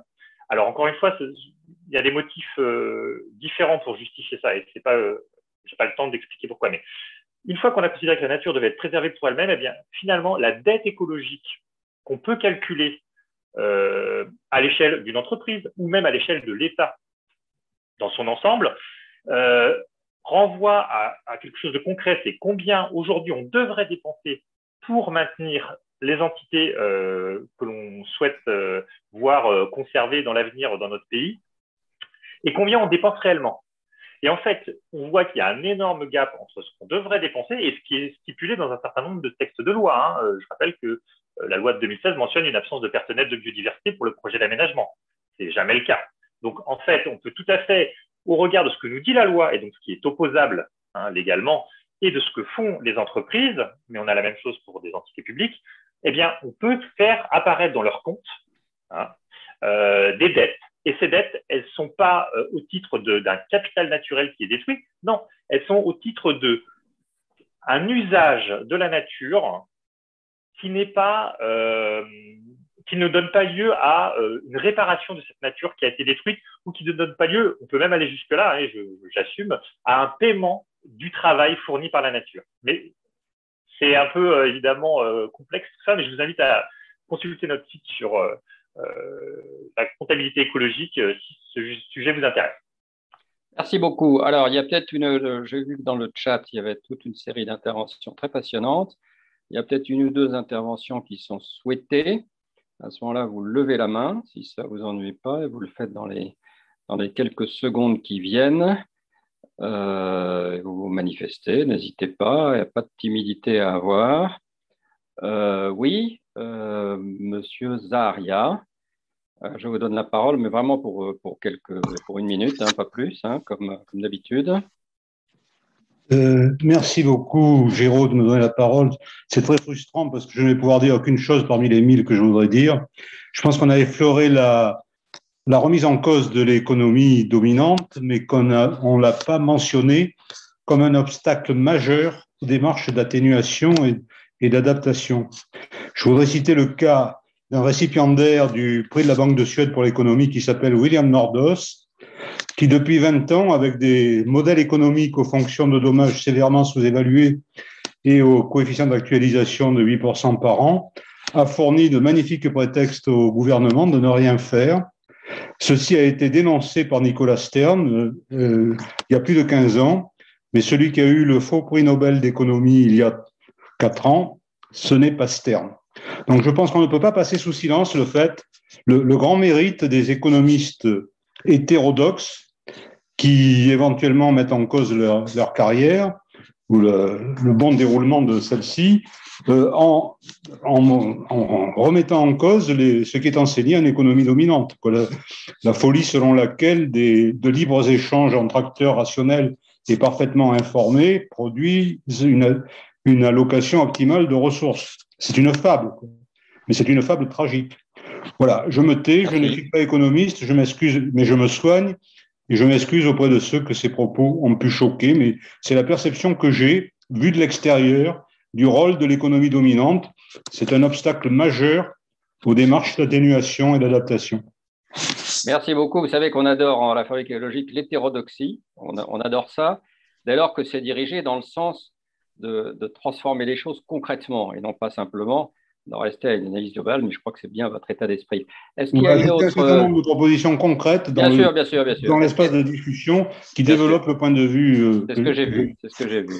Euh, est-ce qu'il y a une autre intervention? Sinon, je donne la parole pour une minute ou deux à chacun des intervenants euh, pour conclure cette discussion en commençant par qui voudra, peut-être. Euh, oui, il y a Geneviève Bouche, une deuxième intervention, puis on s'arrêtera là, si ça vous ennuie pas. Boucher. Boucher, pardon.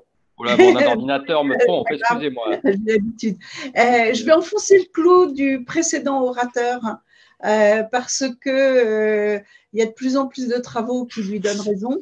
Hein, et moi, j'ai compilé toutes les idées extrêmement riches que j'ai collectées depuis dix ans dans des tas de think tanks, dont Auré, hein, qui a joué un rôle important dans, la maturation de mes idées. Euh, ce livre s'appelle Économie productive, économie contributive. J'ai fait différentes euh, interventions dans, dans le chat et effectivement, votre conversation, elle est vraiment au cœur de sujet. Hein, euh, et euh, dans, mon livre qui s'appelle Économie productive, économie contributive, euh, je remonte à la source et on s'aperçoit que c'est dans les mécanismes monétaires que tout se joue. Et ce qui est très intéressant, c'est que parmi les populations qui nous éclairent beaucoup en ce moment, c'est l'Amérique latine qui a beaucoup travaillé sur les monnaies complémentaires. Euh, évidemment, en ce moment, il y a une grosse effervescence sur les monnaies intelligentes, euh, les monnaies hélicoptères, etc. etc. Euh, mais à la base, il faut bien comprendre la, situation de l'économie productive. On est en train de terminer la sédentarisation dont le dernier chapitre aura été l'ère industrielle. La sédentarisation, c'est l'homme qui essaye de rationaliser le plus possible sa manière de satisfaire ses besoins primaires. Merci beaucoup. et aujourd'hui, c'est bon, euh, on fabriquera plus, plus de yaourts, on fabriquera des yaourts meilleurs, on va fabriquer moins de voitures et des voitures encore mieux, etc. etc. Et euh, les capacités d'initiative des individus euh, sont à reporter dans l'économie contributive, c'est-à-dire tout ce qui concerne la famille, le savoir, l'innovation, la démocratie, la spiritualité. Mais je pense qu'on peut faire la pub du bouquin de Gaël Giraud, de ceux de Nicolas Dufresne et Alain Grandjean, notamment sur une monnaie écologique. Merci. Je vais vous arrêter là parce qu'on on s'était engagé à ce que ce ne soit pas trop, long. Hein. Merci beaucoup. Je vous invite à, suivre les travaux de Gaël parce nous, que nous le faisons déjà. Nous le faisons déjà. Nous, et maintenant, on est en train de converger. Et nous, connaissons, nous connaissons bien Gaël Giraud. Nous le faisons déjà. Hein. Voilà, merci beaucoup. merci. Et donc, je passe la parole aux quatre intervenants pour une minute de, conclusion. Qu'est-ce qui commence euh, Philippe, vas-y. Euh, Philippe, peut-être. Oui, ouais, je veux bien euh, rapidement deux, messages. alors, déjà, pour dire que ça ne peut pas être une conclusion, tant le, tant le sujet est vaste. Je ne répondrai pas du tout aux deux intervenants parce que je sors de mon domaine de compétences et je laisserai Mireille s'y appeler, je pense que ce sera beaucoup mieux. Euh, ce, que, ce, que, je veux dire, c'est vraiment, il faut penser euh, transition écologique et sociale en même temps. Euh, ça me semble. les deux sont indissociables, en fait, si on veut une transition. Et, et le maître mot, c'est anticipation. Voilà, le message que j'ai envie de vous, livrer.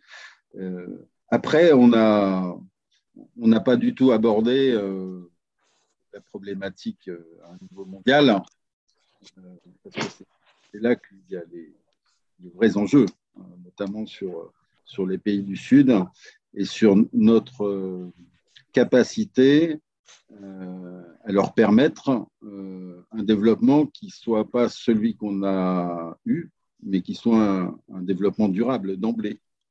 Euh, je crois que c'est l'élément essentiel quand même de toute cette histoire-là. Merci Philippe. Nathalie, je vous demande d'être vraiment bref, parce qu'on on adore à la fabrique écologique finir à l'heure. Donc, euh, je voulais juste dire à, Harold, euh, merci pour ce que tu as dit sur la valeur de la nature. On est tout à fait d'accord. Et sur la comptabilité, on, vient de travailler pas mal sur la comptabilité intégrée. Donc, bravo déjà.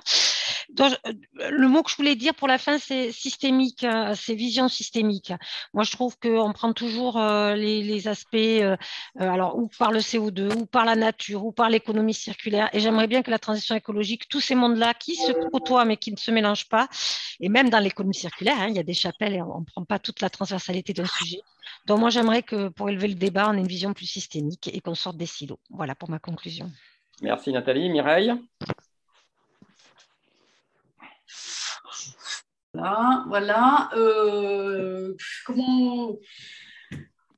c'est très difficile de conclure parce qu'il y, a beaucoup de choses qui ont été dites. Euh, peut-être de, dire qu'effectivement, la, l'obstacle de la pensée en économie dominante, je, je, le reprendrai, je l'étendrai un peu en, disant que ça fait écho, c'est la caution scientifique aussi, à une mode de pensée dans les entreprises, hein, pas toutes les entreprises, mais euh, euh, dans laquelle finalement le progrès de l'humanité, c'est pas simplement la croissance, c'est toujours une, expansion d'une maîtrise euh, technologique toujours plus grande. Voilà, j'ai envie de dire que euh, ce qui se passe dans la pensée économique fait écho aussi à une façon effectivement politique de voir euh, euh, le progrès humain. Voilà. Merci beaucoup. Harold?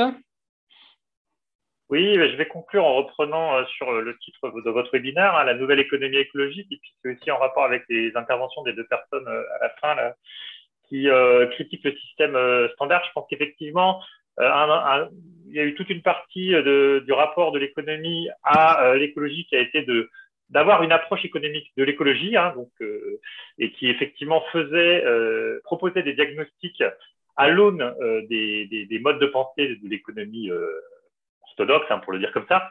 Et il y a ce qu'on appelle l'économie écologique, qui est un courant de pensée euh, plus récent et qui se propose de penser l'économie à partir des référentiels écologiques. C'est dans ça que, que je m'inscris, dans ça qu'un nombre croissant, je pense, d'économistes s'intéressent à l'environnement s'inscrivent. Et c'est vrai que je pense que sur, cette nouvelle économie écologique, on avance aujourd'hui à un niveau où on n'est plus dans la critique, on est vraiment dans des propositions opérationnelles de transition et qui, euh, à mon avis, touchent à, beaucoup d'aspects qui ont été discutés aujourd'hui. En tout cas, merci encore pour cette invitation et cette discussion passionnante. Écoutez, merci à tous. Merci de votre présence, de votre participation. Merci, merci beaucoup aux quatre intervenants. Moi, j'ai trouvé le débat tout à fait passionnant. Et d'ailleurs, je ne vous cache pas, comme la dernière fois, on se rend compte à quel point un travail précis et concret mérite d'être fait sur un certain nombre de ces sujets. Et donc, euh, dans les, dans les mois à venir, on prendra certainement des initiatives pour avancer sur ces sujets. N'hésitez pas, si vous pouvez, si vous avez envie de nous rejoindre, vous savez que la Fabrique écologique est un, est un think tout à fait ouvert, donc vous pouvez très bien, tout est expliqué sur le site, nous rejoindre, rejoindre le, le réseau de la Fabrique écologique, le réseau des experts, pour continuer à travailler sur ces sujets.